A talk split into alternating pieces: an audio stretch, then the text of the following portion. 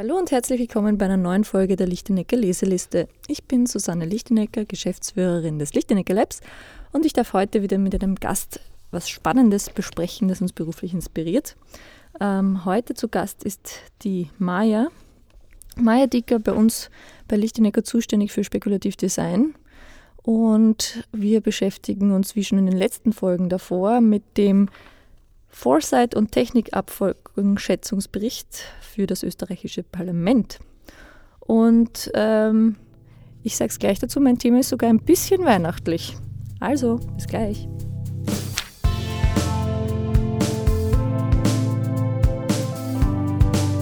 Die Lichtenecker Leseliste. Hallo Maja. Hallo. ähm, wir haben Weihnachten vor der Tür.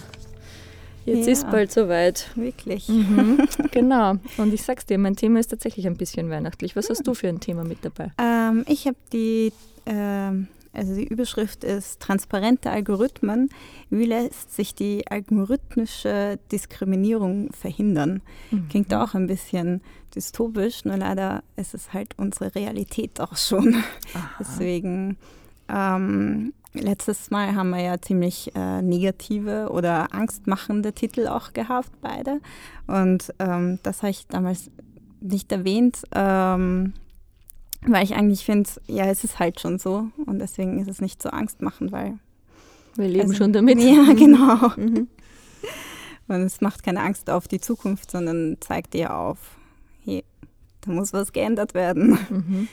Ja. Vielleicht erklärst du ein bisschen, was das ist und worum es da genau. geht. Genau. Ähm, also Algorithmen, das passt auch ganz gut zum letzten Thema, weil wir da ja über künstliche Intelligenz geredet haben. Ähm, und Algorithmen, ich würde es jetzt so ganz trivial sagen, sind die Babys von der künstlichen Intelligenz. Ähm, und sind eigentlich auch so ein Herzstück der Programmierung. Ähm, und das Interessante ist eben, dass halt viele Daten ausgewertet werden und dann eine Entscheidung daraus gefällt wird. Also so kurz gesagt. Ähm, was hier das Wichtige ist dabei, ist aber, dass äh, man versteht, wie das ausgewertet wird. Und die Programmierer, die das gemacht haben, die verstehen das einigermaßen, nehme ich mal an. Mhm. Und ähm, das Problem ist aber, dass das nicht an die, meistens nicht an die Öffentlichkeit äh, geratet. Also es wird nicht freigegeben, wie sie das programmiert haben, was für ein Algorithmus dahinter ist, welche Variablen wichtig sind. Ähm, und deswegen wissen wir manchmal eben nicht, weswegen diese Entscheidung getroffen wird. Wo das schon passiert ist, ähm, bei unserer Bonität zum Beispiel. Ähm, in Deutschland ist es gerade auch ein sehr großes Thema, weil es also eh schon lange, aber jetzt facht das wieder auf, dass, ähm, da gibt es die Schufa. Das ist so eine Institution, die alle Bonitäten halt abfragt, was auch nicht so schlecht ist. In Österreich ist es anders geregelt, dass jedes, jedes Bank oder jedes Kreditunternehmen muss halt ähm, sich selber das einholen, irgendwie deine Bonität. Ähm, und dort ist es halt eine Firma, die das halt macht und sozusagen nicht jeder deine Daten bekommt, sondern sie bekommen nur Ja oder Nein ungefähr so ähm, als Antwort. Das Problem ist aber, dass es ein Geheimnis ist, wie, die, ähm, wie dieser Algorithmus dahinter funktioniert. Also nach welchen Kriterien sie das genau ähm, beurteilen. Und da gibt es natürlich schon ewig lange Aufregungen und jetzt gibt es Initiativen zur Open Schufa und dem Gleichen. Mhm. Ähm, ja, wie schon angerissen ist, passiert auch bei uns, wenn wir einen Kredit aufnehmen möchten oder unsere und äh, Versicherungsprämie wird dadurch halt auch berechnet, also durch einen Algorithmus. Eigentlich sind es Sachen, die früher auch Menschen gemacht haben und Menschen entschieden haben, aber es geht halt viel schneller, wenn das der Algorithmus macht und ist halt auch eigentlich ähm, einheitlicher, aber es ist halt konstant das gleiche, man könnte es halt auch so sagen, dass es konsta eine konstante gleiche Diskriminierung ist, solange man nicht weiß, was wirklich dahinter steht. Ähm, genau. Ja, und du weißt ja auch nicht, jeder Algorithmus, wie du sagst, ist halt von jemandem programmiert. Das heißt, es werden auch, ähm, also ein Algorithmus kann per se nicht neutral sein. Ja. Weil er ja von ja. jemandem gemacht wurde. Ja, das stimmt. Also einerseits ist er selbst von sich aus neutral, weil er mhm. halt nicht selber entscheidet, nicht so wie ein ja. Mensch es entscheidet, aber andererseits bekommt er halt seine ganzen Daten von uns und wir sind, wir wollen zwar nicht irgendwie ähm, voreingenommen sein und wir arbeiten daran, dass es nicht so ist, aber ähm, wir sind es halt noch immer. Und wenn er halt der Algorithmus die Daten, die es bis jetzt gibt, nimmt, dann wird er halt auch voreingenommene Entscheidungen treffen. Ähm, da kann ich auf unseren letzten Blogbeitrag auch verweisen. Da haben wir nämlich ein tolles Beispiel drinnen, ähm, das das eigentlich ganz gut erklärt. Ähm, da ging es um einen Algorithmus, der eigentlich übersetzt, also eigentlich nur so wie Google Translate ungefähr. Ähm, und der hat von Farsi ins Englische übersetzt. Ähm, und, in, und zwar Manager und Krankenschwester, nur halt das ist dann Nurse, ja, wie auch immer. Und im Farsi ist es halt neutral. Und es war nichts geschlechterbezogen. Aber sobald das ins Englische übersetzt hat, hat auf einmal ähm, ein, äh, das halt geschlechterbezogen verändert. Das heißt, es war dann der Manager und die Krankenschwester. Mhm. Ähm, und das ist halt, es zeigt halt, dass es wirklich die Daten, die da eingespielt werden, eben die realen Daten sind und die realen Daten von uns sind halt nicht so, wie wir sie gerne hätten. Hm.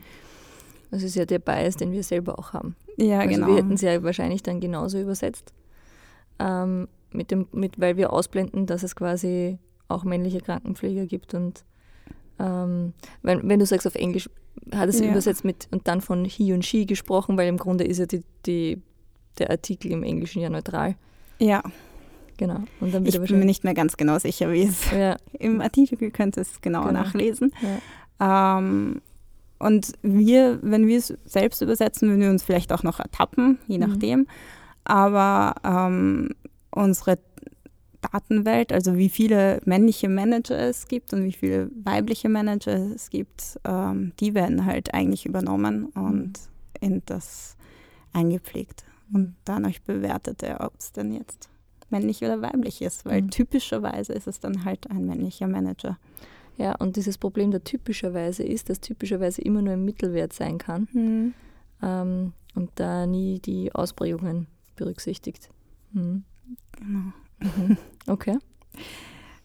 Und ja, der, ähm, der, ja, das Kapitel heißt ja transparente Algorithmen und das heißt, das Wichtige dabei ist, hier steht auch oft, dass es, ähm, dass es offengelegt wird, wie die Algorithmen funktionieren. Und da gibt es immer halt dieses ähm, Gegenargument, ja, aber es ist ja so kompliziert, das kann man halt nicht so einfach äh, erklären den normalen Menschen.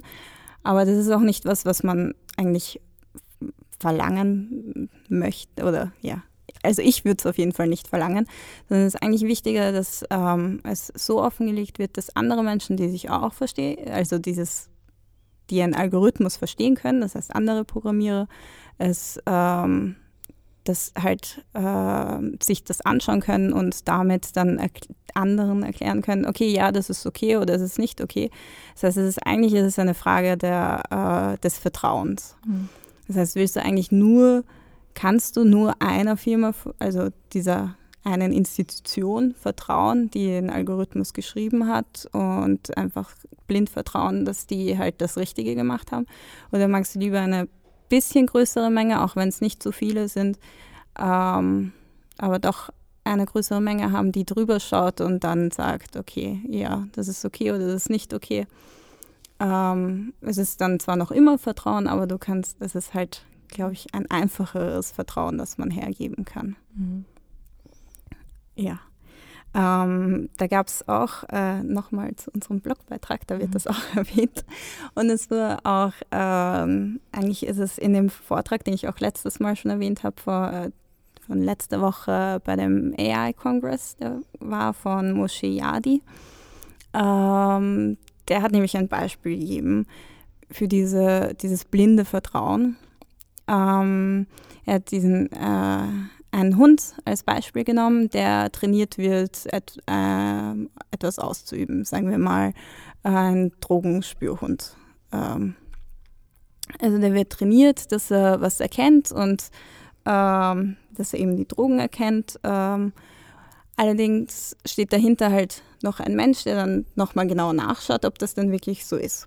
So funktioniert das mit dem Hund.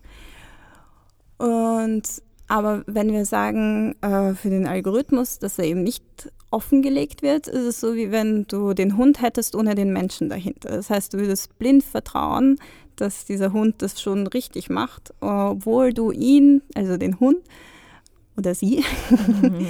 ähm, gar nicht fragen kannst, wieso sie so entschieden hat oder ähm, auch keine Daten hast, wonach ähm, er oder sie sich gerichtet hat.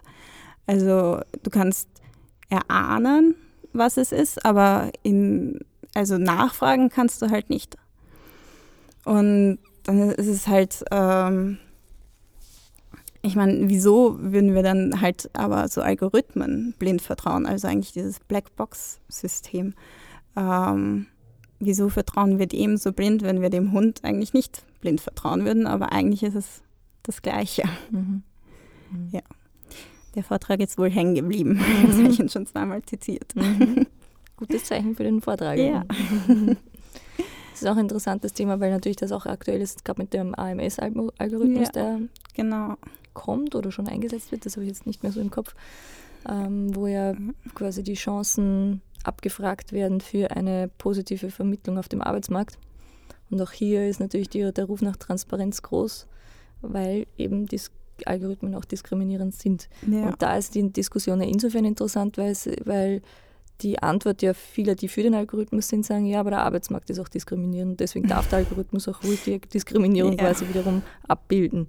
Sehr interessant, weil man schiebt auch irgendwie so die gesellschaftliche Verantwortung auf den Algorithmus ab, so quasi, ja, sehr nicht änderbar und mhm. deswegen dürfen wir das ruhig dort replizieren. Sehr interessant. Das war ja, für mich so so, hm, das hinterfragt ja gar keiner, ob das jetzt, vielleicht ist der Algorithmus auch nur ein Tool dafür, das aufzuzeigen, dass das da eigentlich wir in unserem Arbeitsmarkt ja, wahrscheinlich, Bild auch arbeiten müssen. Ja, ja das sicherlich und wahrscheinlich auch, dass das AMS nicht genug finanzielle Mittel hat, um das richtig zu machen und jetzt gehen sie halt ins Extreme, also das ist mhm. so meine Vorstellung. Ähm, was interessant ist, das ist ja der Bericht, über den wir die ganze Zeit reden, ist ja eigentlich fürs österreichische Parlament gemacht. Und in dem ganzen Bericht steht, die, also in diesem ähm, Kapitel steht die ganze Zeit, dass das ähm, halt total diskriminierend schon ist im Arbeitsmarkt. Also dass es schon hier ganz viele Algorithmen gibt, die eben voll diese Diskriminierung ähm, innehaben. Und es wird halt darauf aufmerksam gemacht und halt auch geschrieben, ja, da muss man was machen und die Politik muss sich das anschauen und es braucht neue Regelungen. Ähm, und es wird auch das Datenschutz, äh, die Datenschutzgrundverordnung angesprochen ähm, als ersten guten Schritt, aber es funktioniert, die ist halt nicht äh, dafür da, dass Gruppen ähm, ähm Gruppen geschützt, geschützt werden. Mhm. Genau. Und im Gegensatz dazu, also es ist, es ist halt fürs Parlament gemacht, das heißt, sie haben diese Informationen alle und, und es wird total, ähm, also eindeutig darauf aufmerksam gemacht, dass das ein Problem ist und es wird ignoriert. Mhm, mhm. Ja. Mhm. Ja, ich meine, heutzutage wird so viel ignoriert ja, im Parlament. Stimmt. Wenn die Führungsriege beim Frauenvolksbegehren-Thema einfach aufsteht und aus, aus dem Parlament rausgeht. Ja. Kurzer Seitenhieb. Ja. Ja.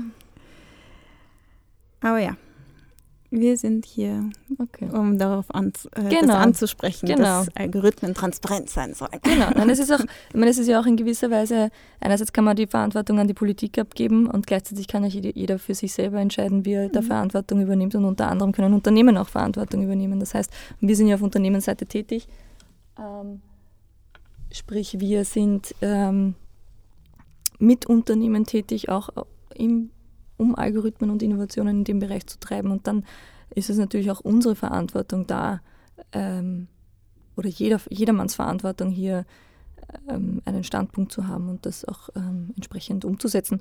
Und deswegen ist jeder Appell ans österreichische Parlament ja auch ein Appell gleichzeitig an sich selbst. Ja, genau. Hm. Okay, ja, spannend. ähm, schöne Anknüpfung ans letztes Mal. Ähm, ich habe den äh, Punkt Lieferung auf der letzten Meile unter Nachhaltigkeitsgesichtspunkten. Hm. Deswegen auch weihnachtlich, weil ja, bei uns auch, ähm, also bei mir zu Hause, aber auch im Büro merke ich, stapeln sich die Pakete, die geliefert werden von den lieben Postboten und Zusteller. Und die auch verschickt werden von uns. Und oh, die auch verschickt werden von uns, genau. Unsere Weihnachtsgeschenke werden ja auch gerade, sind gerade heftig im Versand. Und äh, da geht es also gerade sehr hochaktuell, wo sie da am, am Leibe zu spüren kriegt. Und ich diesen Punkt der letzten Meile habe ich jetzt schon öfters betrachtet, aber ich habe ihn durch diesen Bericht jetzt noch einmal von einem neuen Gesichtspunkt gesehen, nämlich dem eben dieser Nachhaltigkeitsseite, der mir so gar nicht so klar war.